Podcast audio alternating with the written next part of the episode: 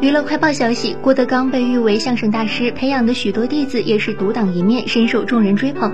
而郭德纲成名前，经常被同行排挤打压。九十年代末，郭德纲第三次闯荡北京，想要融入主流相声界，却受到不少人的鄙视，认为他的节目太粗俗，难登大雅之堂。郭德纲只好干着最底层的活，给各种剧团唱戏、打杂、做零工。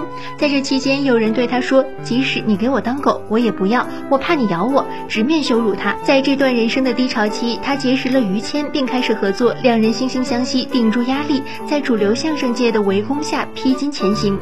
二零零五年，郭德纲积累的名气一夜爆发，德云社也红遍大江南北。此前，郭德纲参加某档节目时，在舞台上笑嘻嘻地说道：“以前我被同行欺负，现在我欺负他们。”